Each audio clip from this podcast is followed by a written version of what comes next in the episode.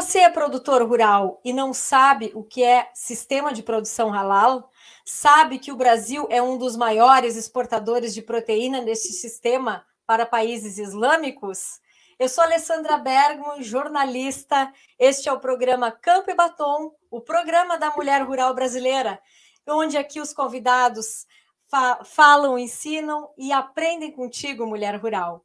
Estamos nas redes sociais, youtube.com.br Campo e Batom, facebook.com.br Campo e Batom, por onde você pode nos acompanhar, e também somos podcast lá no Spotify. Não esqueça de clicar lá no nosso canal e seguir e conhecer os outros programas, que sempre é um grande aprendizado. E hoje nós trouxemos dois convidados especialistas para falar no regime Ramadã, para falar na cultura islâmica e o que tudo isso tem a ver com o agronegócio. Eu recebo aqui Sorra Chabrave, responsável em qualidade e certificação da empresa Fambras Halal. Bem-vinda, Sorra, ao Campo e Batom. Obrigada, Alessandra. Obrigada pelo convite. Prazer te ter aqui. E você que tem um conhecimento enorme sobre halal também e sobre o Ramadã, você podia nos explicar o que é o Ramadã? Claro. Bom, é, olá pessoal, prazer estar aqui novamente com vocês. Bom, o que é o Ramadã? É, é um dos pilares né, da religião islâmica. Então, Allah, né, que é Deus para nós muçulmanos, ele ordenou com que, uh, que a gente fizesse né, o jejum do mês do Ramadã. E, na verdade, uh, já foi prescrito também o jejum em outras religiões, né? Então, na, tem uma, um capítulo do Alcorão, que é o capítulo 2, chamado A Vaca. Deus, no versículo 183, Deus fala, ó fiéis, está-vos prescrito jejum tal como foi prescrito a vossos antepassados, para que temeis Alá. E aí, as pessoas que são saudáveis, que já é, que conseguem fazer o jejum, é obrigado a elas que façam o jejum, porque é um pilar da religião, né? Ah, mas e aí, é, ô Alessandra, se eu estiver viajando, se eu estiver amamentando, se eu estiver grávida, se eu estiver doente, Aí, nessas condições, nessa mesma, nessa mesma surata, né, nesse mesmo capítulo do Alcorão, é dada a essa pessoa a, a liberdade de ela não fazer o jejum durante a gestação, uhum. durante a gravidez, enfim. Então, como é que, que se dá? É, o cessar de comer, beber, ter relações sexuais, desde o nascer do sol até o pôr do sol. Mas é só isso? Na verdade, não o Ramadã é muito além das questões das privações alimentares. É privação de fofoca, de falar mal, de olhar o ilícito, de ouvir o ilícito. Então, é o mês em que as pessoas estão realmente voltadas ao divino, é, voltadas a adorar a Deus. E, e, essa, esse regime se estende também. Tem um horário para acontecer, como você estava falando, é sempre quando o sol se põe, e também tem um período do ano. Que período do ano que é que ele acontece? É sempre Sim, diferente. Então, exatamente. Hum. É, é, é, desde o nascer do sol até o pôr do sol. Então, eu acabei de cortar o meu jejum. Tem mais ou menos uma hora que eu cortei meu jejum aqui.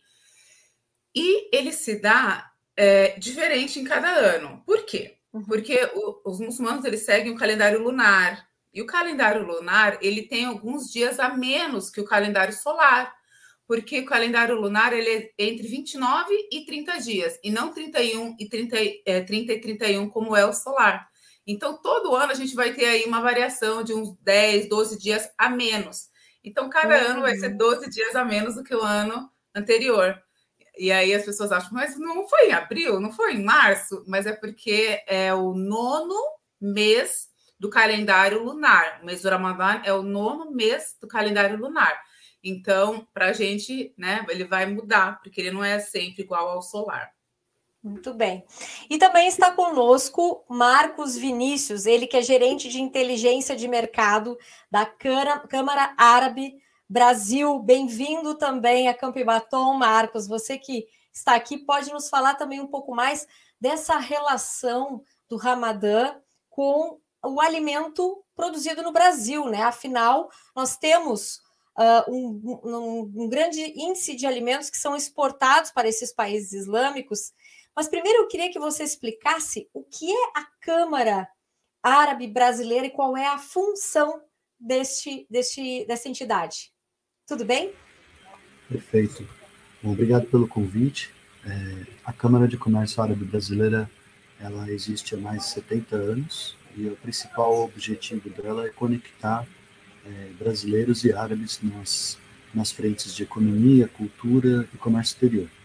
Nosso trabalho ele é focado nas empresas que vêm a nós através do processo associativo e nele nós fornecemos informações de mercado, de como uma empresa brasileira pode exportar para países árabes, que requisitos são necessários, fazemos missões comerciais, rodadas de negócio, participação em feiras setoriais e na via contrária também.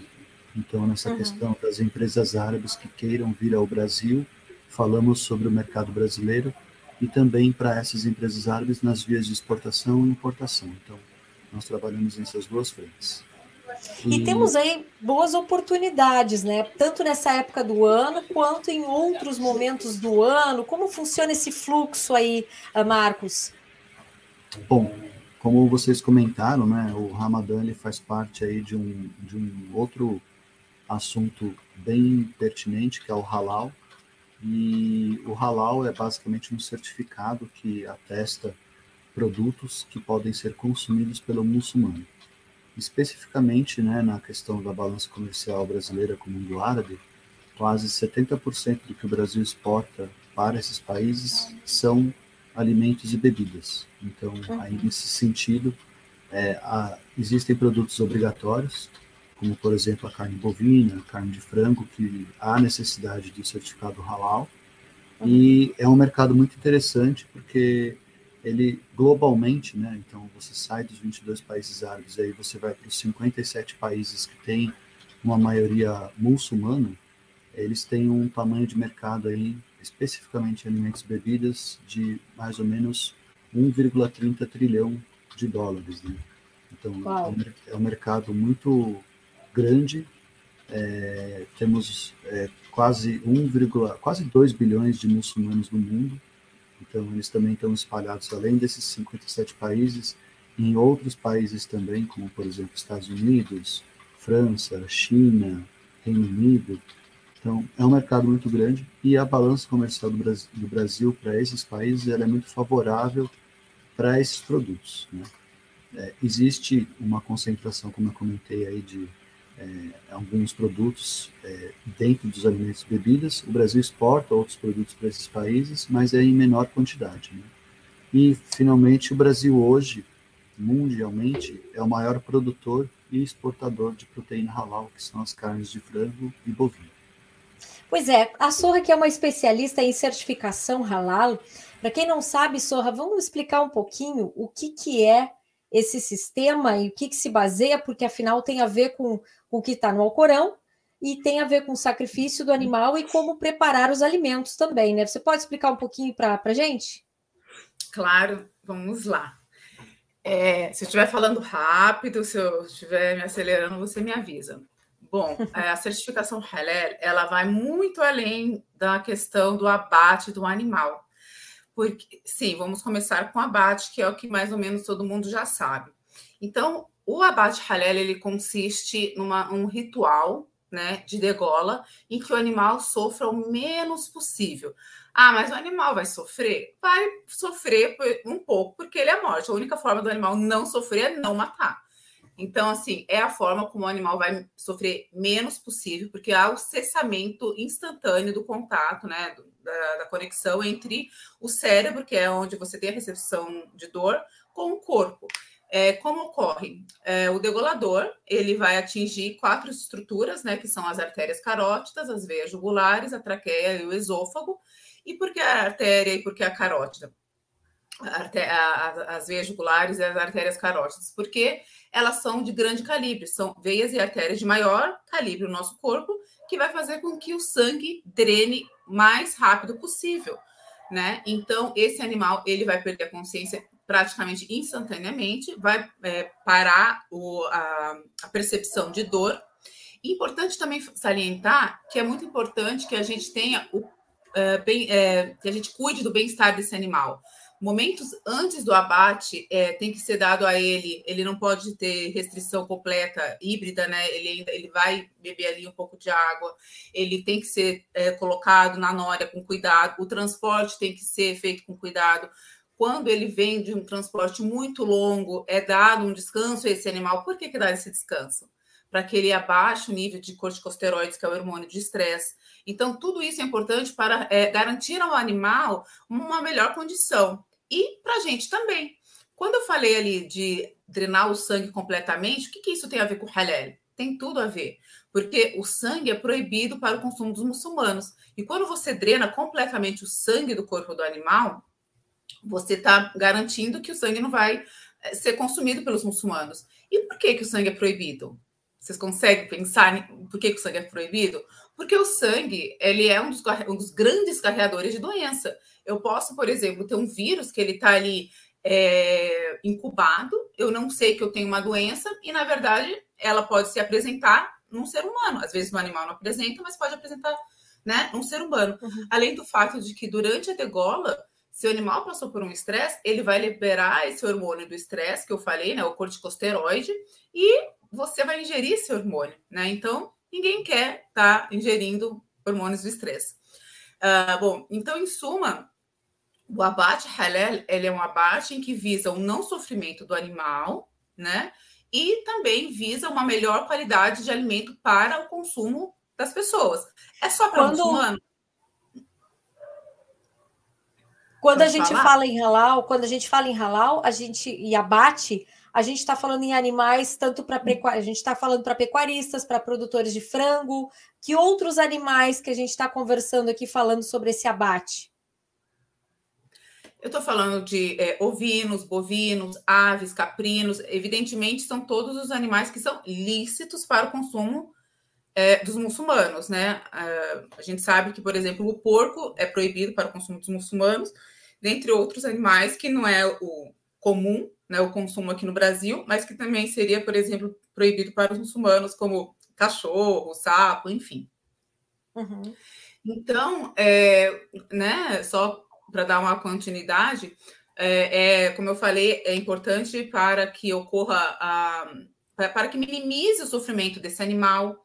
O bem-estar ele é um princípio, é um requisito primordial para o, para o abate halal e outra coisa que é muito importante a gente salientar, que vem junto com o bem-estar animal, é que esses animais estejam saudáveis no momento da degola. Então, os nossos supervisores, por exemplo, eles vão estar lá na planta, né, no frigorífico, para verificar e garantir que esses animais que estão sendo pendurados ali estejam vivos e sem nenhum machucado, né? Eles estejam é, saudáveis para o momento da degola. Uhum. Porque o animal doente também é, é ruim para o animal e é ruim obviamente, para quem o consome, né?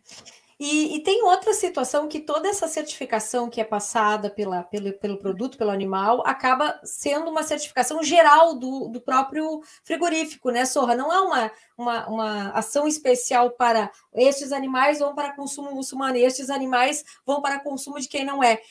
Toda essa qualidade, digamos assim, passa geral para toda a produção daquele frigorífico, sim? É, a gente tem situações híbridas aí. É, hoje, eu vou dar um exemplo de uma situação e por que que muitos mercados estão consumindo, e aí o Marcos pode até é, é, trazer uma informação é, complementar, mas a gente tem mercados que não são islâmicos e que hoje é, consomem muita carne halal, como a China, que é a principal compradora hoje de carne halal. E por quê? Porque hoje o halal ele não está mais atrelado única e simplesmente a uma certificação religiosa. Hoje a certificação halal é uma certificação de segurança dos alimentos, né? É, então significa dizer que as pessoas tiveram esse entendimento de que o halal é algo muito mais benéfico do que uma certificação não halal e passaram a consumir e passaram né, a adquirir. E aí, por consequência, os frigoríficos passaram a também ter esse tipo de certificação. Mas importante dizer é que a gente tem certificados que são, é, a gente tem frigoríficos que são certificados 100% halal, né? E a gente tem frigoríficos que é, trabalham de uma forma híbrida, que tem o mercado halal e o mercado não halal. Então, aí, nesse, nesse frigorífico, o primeiro turno vai ser halal e o segundo turno vai ser não halal. Cito um exemplo. A Europa exige stand to kill. O que, significa stand to kill? É o choque que dá nas aves para fazer com que essas aves, de fato, morram com o choque. E aí depois vem a degola. Para os muçulmanos, o choque, quando autorizado de acordo com a norma, é, o choque não pode matar. Esse animal precisa estar vivo, tá? Então, essa é uma grande diferença que a gente tem aí. É, em relação a bovino, eu posso, por exemplo, ter uma unidade que seja 100% dedicada ali. Só que, por algum erro ali do degolador, ele não atingiu de forma correta todas as estruturas, o que, que esse degolador vai fazer? Ele descarta para o halal esse boi. Mas ele vai jogar uhum. fora esse boi? Evidentemente que não ele vai destinar esse boi para o mercado interno ou para o uhum. mercado que não exige o halal. Então, a gente, em tese, pode ser que tenhamos uma é, unidade, uma planta, um frigorífico ali que seja 100% dedicada, mas ela não será de fato, às vezes, porque eu tenho essas situações aí que ocorrem. É, do contrário, não acontece com uma ave. Se a ave é mal degolada, ela vai ser descartada porque ela fica é, vermelha, né? Ela tem várias uh, injúrias na, na carne, na pele desse animal que não vai ser é, propício para o consumo, então ela vai ser descartada instantaneamente. Campo e Batom, programa da Mulher Rural Brasileira. Comente, faça sua pergunta, aproveite. Qual a sua dúvida sobre o mercado halal? Qual a sua dúvida sobre o Ramadã? Estou aqui com a Luísio, muito boa noite. Tá a Aisha from Brasil. A Aisha falou aqui em árabe muçulmano. Só a sorra aqui vocês para traduzirem é, o que ela tá Ela fez um cumprimento, Assalamu alaikum, que a paz de Deus esteja com você. Um que a paz esteja, esteja com você também, Aisha. Muito obrigada. Uh, Marcos, Quais os mercados hoje que são os maiores consumidores de quais produtos brasileiros? A gente está vendo aí a Sorra falar muito em, em, carne bovina e frango, né? Eu tive a honra de conhecer a BRF nos Emirados Árabes e eles falaram lá que 70% ou 80% do frango que vai para a indústria da BRF lá uh, na, nos Emirados Árabes é praticamente frango brasileiro, né? Todo feito em sistema halal. Quais os mercados hoje que temos, Marcos, aqui? Fala um pouquinho para gente e quais os que ainda estão aptos aí a ser oportunidade para produtores? Bom, é, o Brasil ele, ele tem assim uma, uma tradição já constatada com as estatísticas de ser o maior exportador aí mundial de, de proteína halal, né? A carne de frango e a bovina quando a gente fala sobre isso, é interessante explicar o seguinte: quando a gente está falando de comércio exterior, não existe um código específico para nenhum produto com certificação. Então, por exemplo, se eu falar que um, um tomate ele, ele foi criado, é, produzido sem agrotóxicos, eu não tenho um certificado orgânico. E a mesma coisa para a questão da, do certificado halal. Ele não tem um código específico. O que, nós o que nós entendemos é o seguinte: quando você está exportando um produto que é obrigatório ter o halal para consumo de uma população muçulmana, a gente entende que para aquele país é necessário aquele produto ter o certificado halal. Outros exemplos, vai, a gelatina oriunda do boi, algum produto cujo óleo tem do veio do frango ou do boi. Todos esses produtos precisam do certificado halal para o consumo do muçulmano. Bem, nesse sentido, para os 57 países islâmicos, o Brasil já é o maior exportador de proteína halal. É, outros produtos que aparecem na balança comercial são os correlatos, né, dentro de alimentos e bebidas. Então, aí o Brasil também é grande exportador de milho, soja, é, café, arroz, deixa eu ver, tem até uns, uns produtos aqui que eu cito, amendoim, pimenta, carnes industrializadas, é, sucos de fruta, milho, miudezas comestíveis de carnes, alguns tipos de frutas, doces, chocolates, óleos de soja, cravo da Índia, enfim, a gama de produtos que o Brasil exporta para esses países dentro do setor de alimentos e bebidas é muito grande. E aí até a Sorra pode complementar, mas nenhum produto, exceto aqueles proibidos, então, por exemplo, carne suína, bebida alcoólica, nenhum produto pode não ter a certificação. Então, por exemplo, a sua soja pode ter um certificado halal, o seu café pode ter um certificado halal, o abacaxi, que recentemente até saiu uma matéria, é, pode ter um certificado halal, e assim por diante. E o que, que tem de benefício de uma empresa ter certificado halal? A Sorra até comentou sobre um dos, um dos, um dos prismas, né?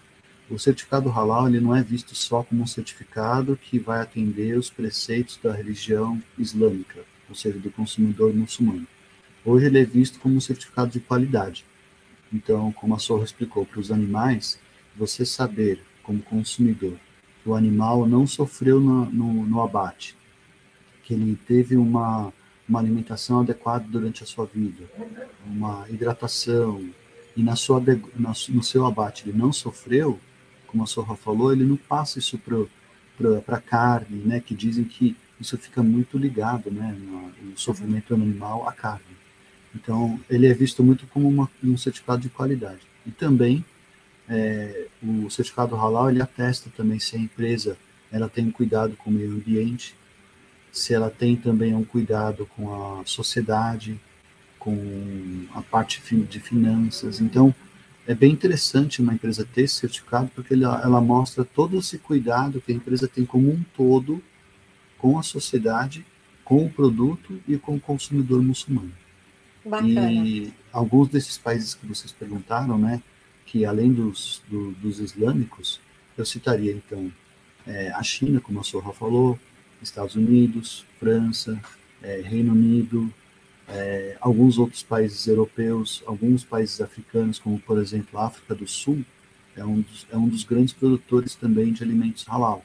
Malásia, Indonésia, que também são islâmicos. Esses são os uhum. grandes mercados assim para produtos halal.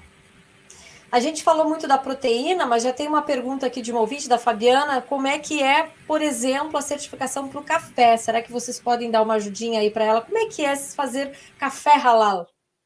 É, então, é o que eu estava falando. A gente fica muito focado, às vezes, na proteína animal e a gente acaba esquecendo, né? Nem pensando é, em outros produtos, como o Marcos bem apontou.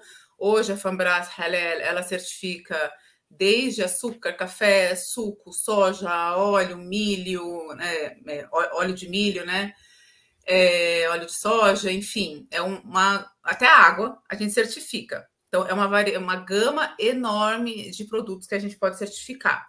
Por quê? Porque tudo que a gente é, entra num processo de fabricação, né, um processo de industrialização, pode sofrer uma contaminação.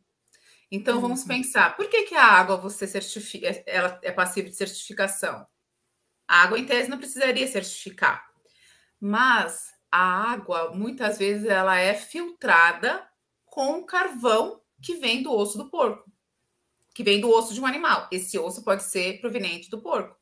Então a água que é um que é né, vegetal, é natural, enfim, ela pode estar contaminada com agente de filtração, que é o osso do porco. Vamos dar outro exemplo. Um suco, um suco de maçã. A maçã é né, uma fruta vegetal natural. Então, em tese, a gente pensaria que uma, uma fruta, né, um suco de maçã, não teria nenhum tipo de risco. Uhum. Mas tem. Qual que é o risco da maçã? Quando você bate aí a sua maçã em casa, um suco de maçã, a gente percebe que acontece o quê? A maçã, ela escurece. Até quando a gente dá uma mordida e larga ela na geladeira, o que, que acontece com essa maçã? Ela escurece. Quando você bate o suco da maçã, ela vai criar umas suspensões, umas partículas naquele suco. E aí, o que, que a indústria faz? Taca um agente de arraste. Esse agente de arraste vai fazer o quê? Vai tirar aquela suspensão. É como se filtrasse aquelas partículas em suspensão da maçã. Além de fazer isso, né, tirar esse, fazer esse agente de arraste, esse mesmo é, produto ele também causa uma clarificação. E aí, muitas vezes, para fazer essa clarificação e esse agente de arraste, eles usam a gelatina. E como o Marcos falou, a gelatina é extremamente perigosa, porque a gelatina ela pode vir do colágeno do porco. Inclusive, é uma das que mais se é utilizada hoje em dia é a gelatina proveniente do porco. É utilizada de boi? É, mas a rastreabilidade é muito, é muito difícil, né? Lá do curtume, para você pegar e, e utilizar a, ali a gelatina do porco, do, desculpa, do boi, é muito difícil. Então, é muito comum se utilizar a gelatina do porco.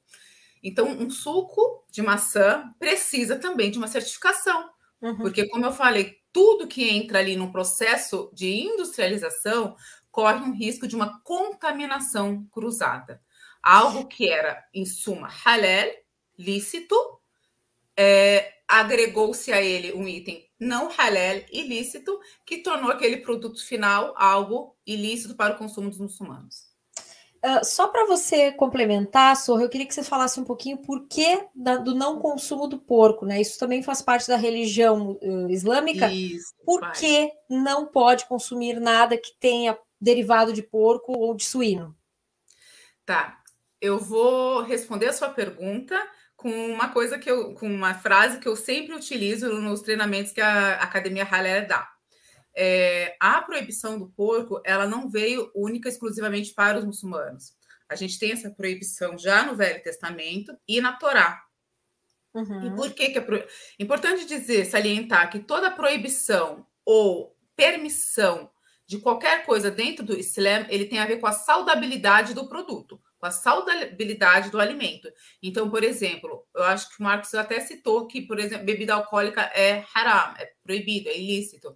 É, o sangue, que eu falei anteriormente, é ilícito. Por que é, é ilícito o sangue? Eu dei os exemplos.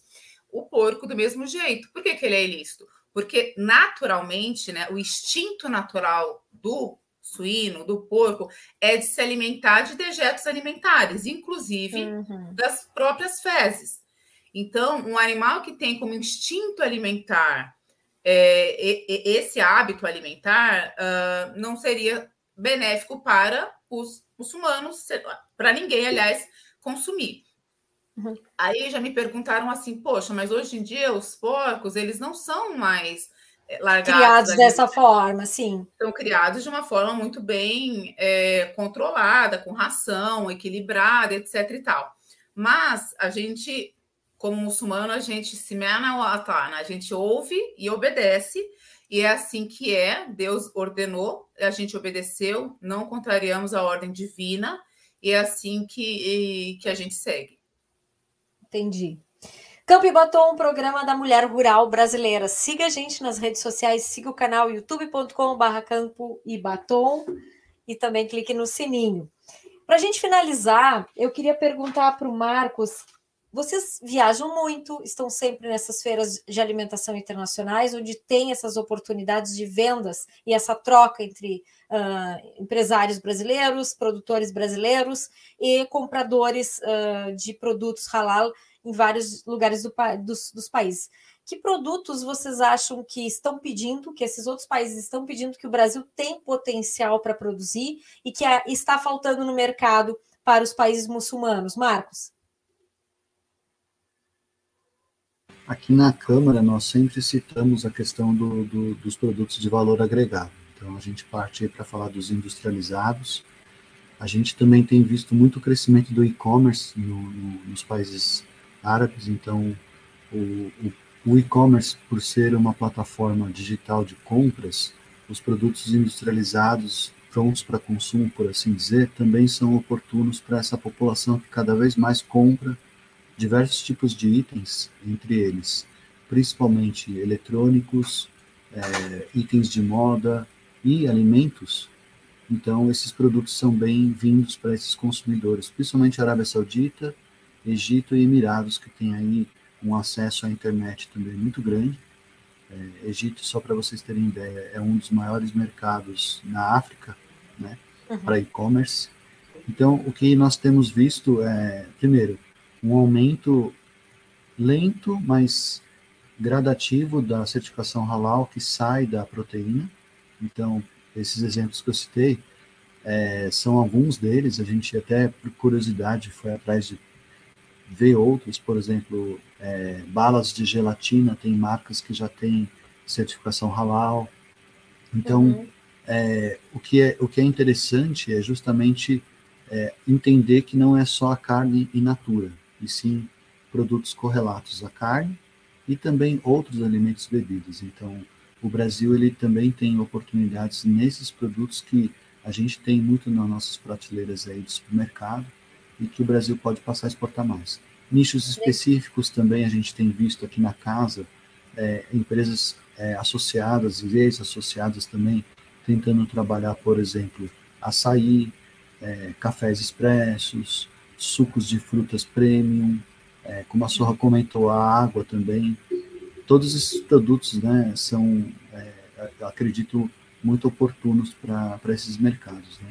E só complementando o que a Sorra comentou, a certificação halal também, até a Sorra pode falar sobre isso, que é bem interessante. A empresa, quando ela pega a certificação halal, é, uma coisa importantíssima para a empresa considerar que a embalagem do produto também tem que ser halal e o transporte uhum. e logística também tem que ser considerados, né? Esse é um uhum. lado do, do halal muito interessante também. Até a Sorra, se puder falar melhor do que eu, com certeza vai falar. É, mas é, um... é muito interessante isso também, porque não basta só, por exemplo, como ela comentou, da gelatina. Sim. Se a, se a gelatina é do boi ou do frango, não basta só a gelatina ter o certificado. É toda a cadeia É todo o processo. Uhum. É, exatamente. Então, tem uma pergunta aqui do Aloísio Garcia, que ainda tem a ver com frigorífico, Sorra. Na carne, quais os outros critérios da certificação? Por exemplo, raça, escória corporal, tamanho de carcaça, idade dos animais. Isso é levado em consideração também como halal? A ração é. A ração, por exemplo, é, as normas falam que a ração tem que ser de fonte vegetal. Não fala de fonte, desculpa, de fonte halal, desculpa, fonte halal. Uhum. Não, não necessariamente de fonte vegetal, mas de fonte halal.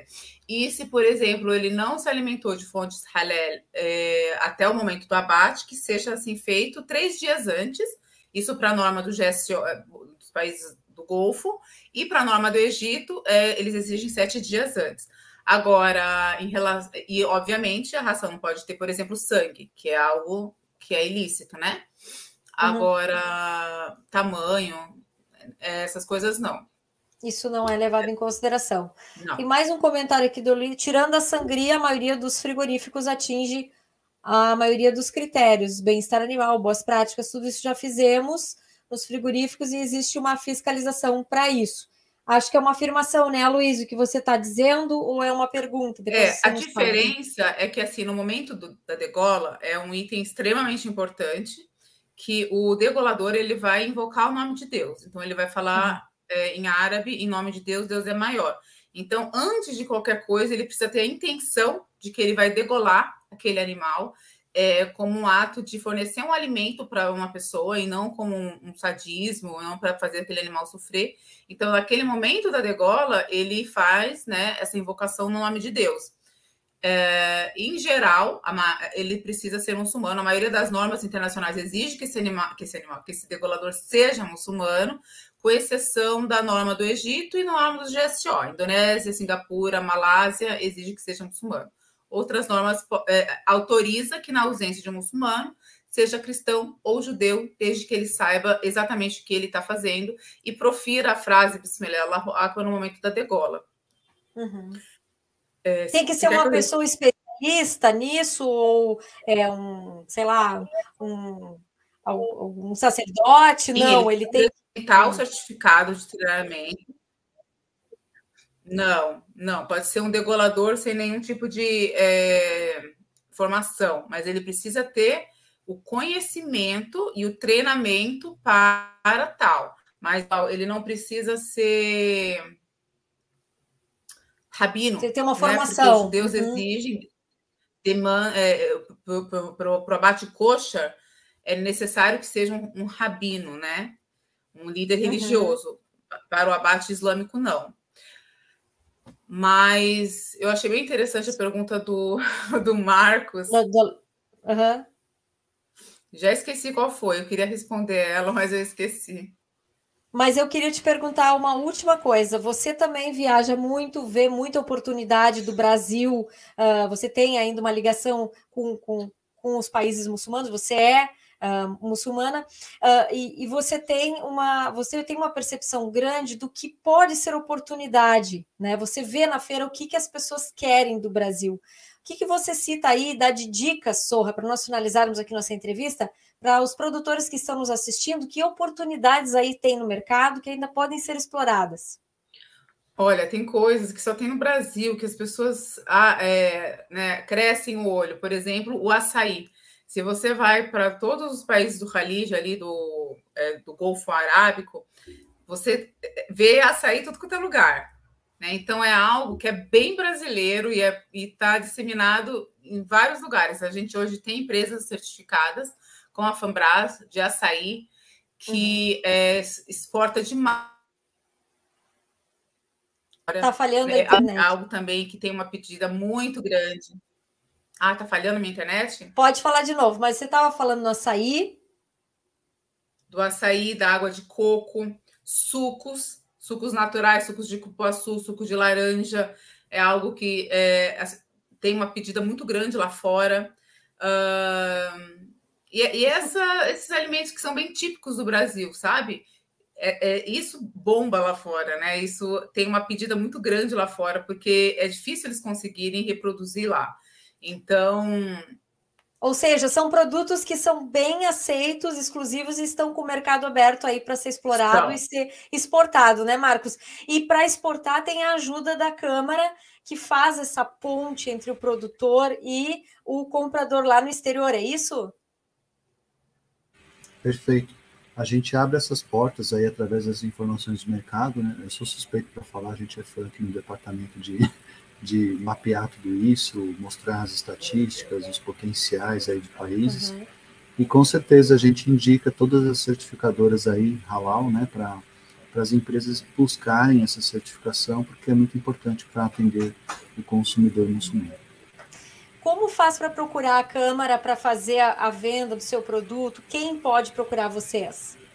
Qualquer empresa que participa aí do comércio exterior, que já tenha é, algum, algum tipo de é, procedimento de exportação feito, como, por exemplo, um departamento de comércio exterior, o Ciscomex, etc. Ou seja, independentemente da maturidade da empresa, a gente tem serviços customizados para atender essa empresa adentrar o mercado árabe, né?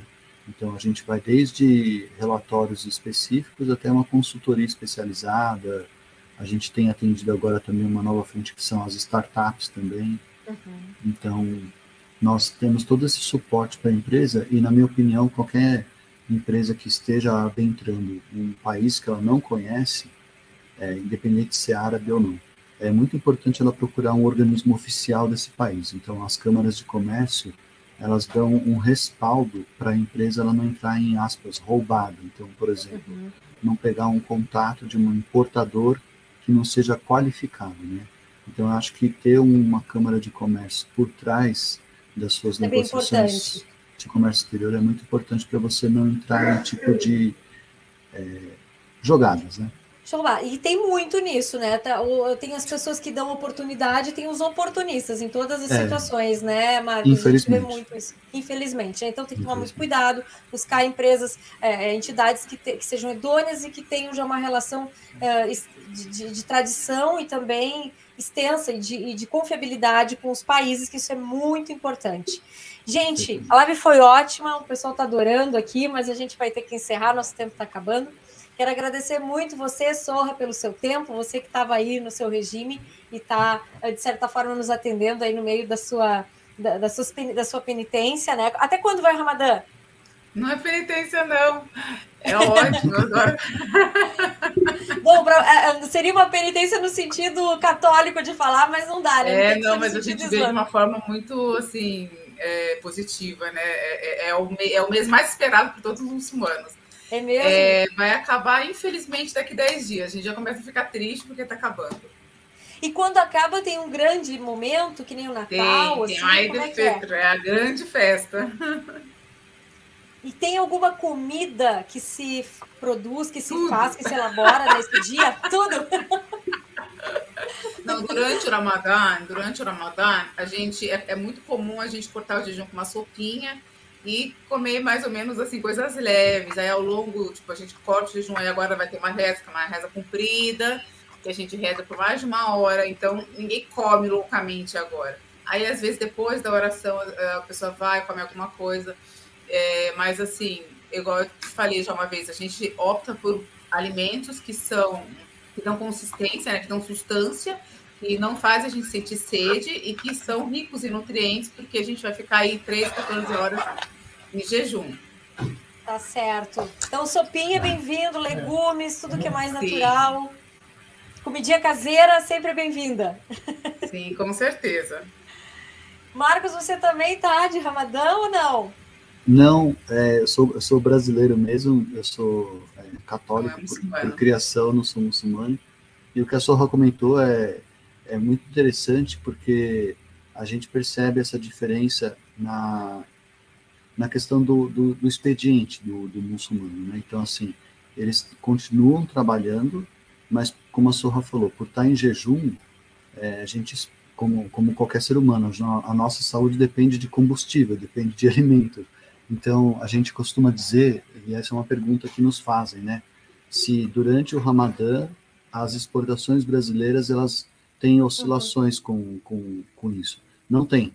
Porque o que acontece? Geralmente, os muçulmanos, eles, os árabes, etc., eles fecham as suas compras pré-Ramadã e voltam às negociações depois do Ramadã. Então, isso é até uma dica de negociação que a gente deixa para as empresas brasileiras, que não é que não é para entrar em contato com um, um, árabe durante o Ramadã. Pode, mas por ele, por ele estar em jejum, você tem uma propensão de fechar negociações antes e depois, né? Então a gente certo, ele vai, ele vai se tolir um pouquinho de fazer negócios. Sim, é Com porque certeza. é um mês que você de fato, claro que você vai trabalhar. Eu estou trabalhando aqui todo dia eu trabalho mas é, é, o que o Marcos falou: se você vai fazer, fechar um negócio, alguma coisa assim, é, uma, é um mês que você, você se volta mais a Deus, né? É um mês que você se, se lê mais o Alcorão, que é o livro sagrado, você reza mais, você faz mais súplicas. Então, é um mês que as portas de, paraíso estão abertas, é o mês que o perdão de Deus está mais forte, né? Então, é o mês de fato para a gente se doar se dedicar a isso, né? Meninos e meninas, muito obrigada pela participação, audiência deste programa maravilhoso. Marcos, Vinícius, muito obrigada por seu tempo, sua participação aqui. Já está na hora de você ir embora aí, já estão querendo Desculpa. apagar a luz do escritório. É, desculpe. Faz parte. Sorra, muito Desculpa. obrigado mais uma vez por sua participação aqui no programa, sempre maravilhosa. Quero agradecer a todos. Nós voltamos semana que vem com mais um Campo e Batom. Até lá. Obrigada, tchau, pessoal. Tchau. Obrigada, Obrigado. Ali. Obrigada, tchau, Marcos. Tchau, tchau. Tchau, tchau.